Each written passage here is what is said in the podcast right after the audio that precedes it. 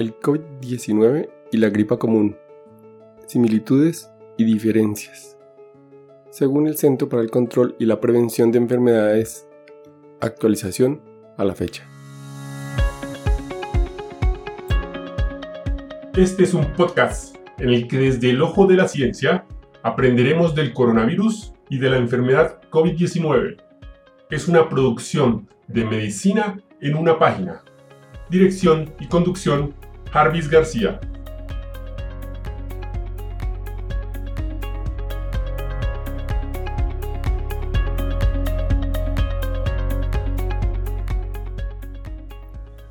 En la última publicación en su página, el 29 de diciembre del 2020, el Centro para el Control y la Prevención de Enfermedades y el Centro Nacional de Inmunización y Enfermedades Respiratorias nos hace una actualización sobre cuál es la diferencia entre la influenza, que es la gripa común, y el COVID-19. Tanto la influenza como el COVID-19 son enfermedades respiratorias contagiosas, pero son causadas por diferentes virus. COVID-19 es causado por una infección con un nuevo coronavirus llamado SARS-CoV-2 y la gripa es causada por una infección con virus de influenza. El COVID-19 parece propagarse más fácilmente que la gripa y provoca enfermedades más graves en algunas personas. También puede pasar más tiempo ante las personas que muestran síntomas y las personas que pueden ser contagiosas durante más tiempo. Debido a que algunos de los síntomas de la gripe y el COVID-19 son similares, puede ser difícil diferenciarlos basándose únicamente en los síntomas y es posible que se necesiten pruebas para ayudar a confirmar un diagnóstico. Si bien cada día se aprende más sobre el COVID-19 y el virus que lo causa, aún se desconoce mucho. Esta página compara el COVID-19 y la gripa, da la mejor información disponible hasta la fecha. Hoy nos describen las similitudes y las diferencias entre la gripa y la COVID-19, contestando nueve preguntas. Primera pregunta. Signos y síntomas. Similitudes. Tanto el COVID-19 como la gripa pueden tener diversos grados de signos y síntomas, que van desde ningún síntoma, o sea, asintomático, hasta síntomas graves. Los síntomas comunes que comparten el COVID-19 y la gripa incluyen fiebre o sensación de fiebre y escalofríos, tos, falta de aire o dificultad para respirar, fatiga o cansancio, dolor de garganta, congestión o secreción nasal, dolores musculares o corporales, dolor de cabeza. Algunas de las personas pueden tener vómitos y diarrea, aunque esto es más común en niños que en adultos. Diferencias. Gripa. Los virus de la gripa pueden causar enfermedades de leves a graves, incluidos los signos y síntomas comunes mencionados anteriormente. En la COVID-19 parece causar enfermedades más graves en algunas personas. Otros signos y síntomas del COVID-19 distintos de la gripe pueden incluir cambios o pérdida del gusto y olfato. Segunda pregunta. ¿En cuánto tiempo aparecen los síntomas después de la exposición a la infección? Similitudes. Tanto para la COVID-19 como para la gripe, pueden pasar uno o más días entre que una persona se infecta y cuando comienza a experimentar los síntomas de la enfermedad. Diferencias. Si una persona tiene COVID-19, podría tardar más en desarrollar síntomas que si tuviera una gripa. Gripa. Por lo general, una persona presenta síntomas entre 1 y 4 días después de la infección. COVID-19. Por lo general, una persona presenta síntomas 5 días después de haber sido infectada pero los síntomas pueden aparecer tan pronto como dos días después de la infección o hasta 14 días después de la infección y el intervalo de tiempo puede variar. Tercera pregunta. ¿Cuánto tiempo puede alguien propagar el virus? Similitudes.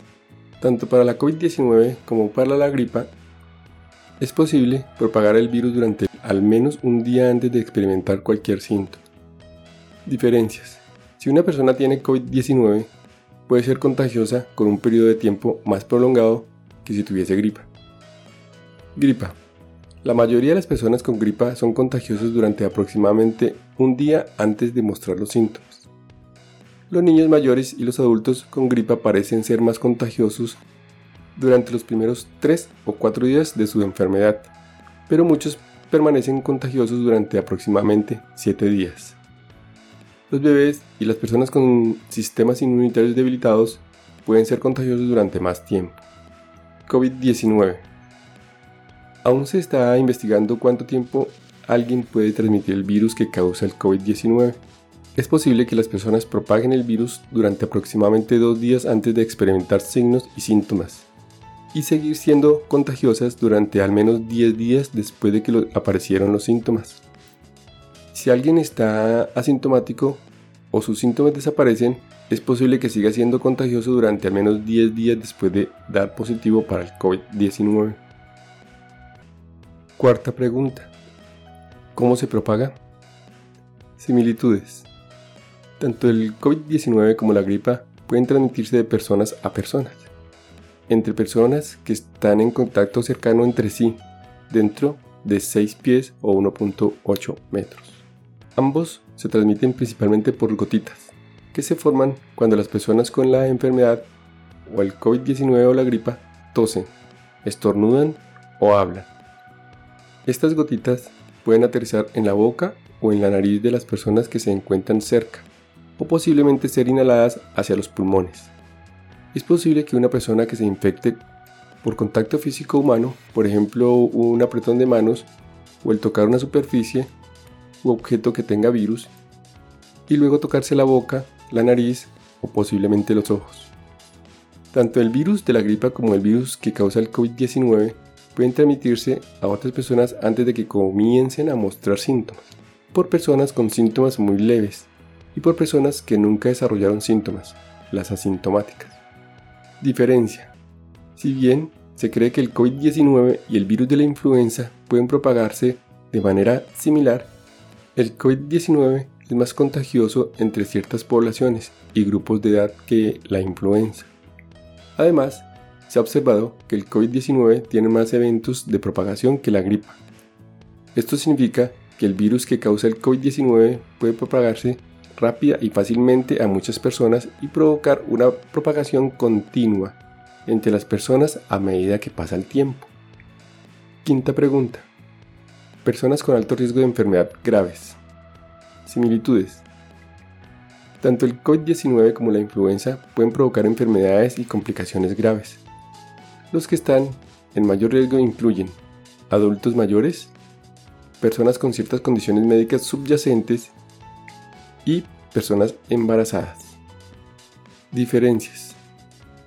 El riesgo de complicaciones para los niños sanos es mayor para la gripa en comparación que con el COVID-19. Sin embargo, los bebés y los niños con afecciones médicas subyacentes tienen un mayor riesgo de contraer gripa y el COVID-19. Gripa.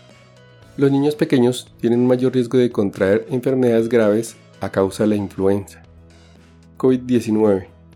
Los niños en edad escolar infectados con COVID-19 tienen un mayor riesgo de síndrome inflamatorio multisistémico en niños, una complicación rara pero grave. Sexta pregunta. Complicaciones. Similitudes. Tanto el COVID-19 como la gripa pueden provocar complicaciones que incluyen neumonía, insuficiencia respiratoria, síndrome de dificultad respiratoria aguda, septicemia, lesión cardíaca, por ejemplo ataques cardíacos y accidentes cerebrovasculares, insuficiencia multiorgánica, empeoramiento de enfermedades y afecciones médicas crónicas que involucran los pulmones, corazón, sistema nervioso o diabetes, inflamación del corazón, el cerebro o los tejidos musculares, infecciones bacterianas secundarias. Diferencias. Gripa.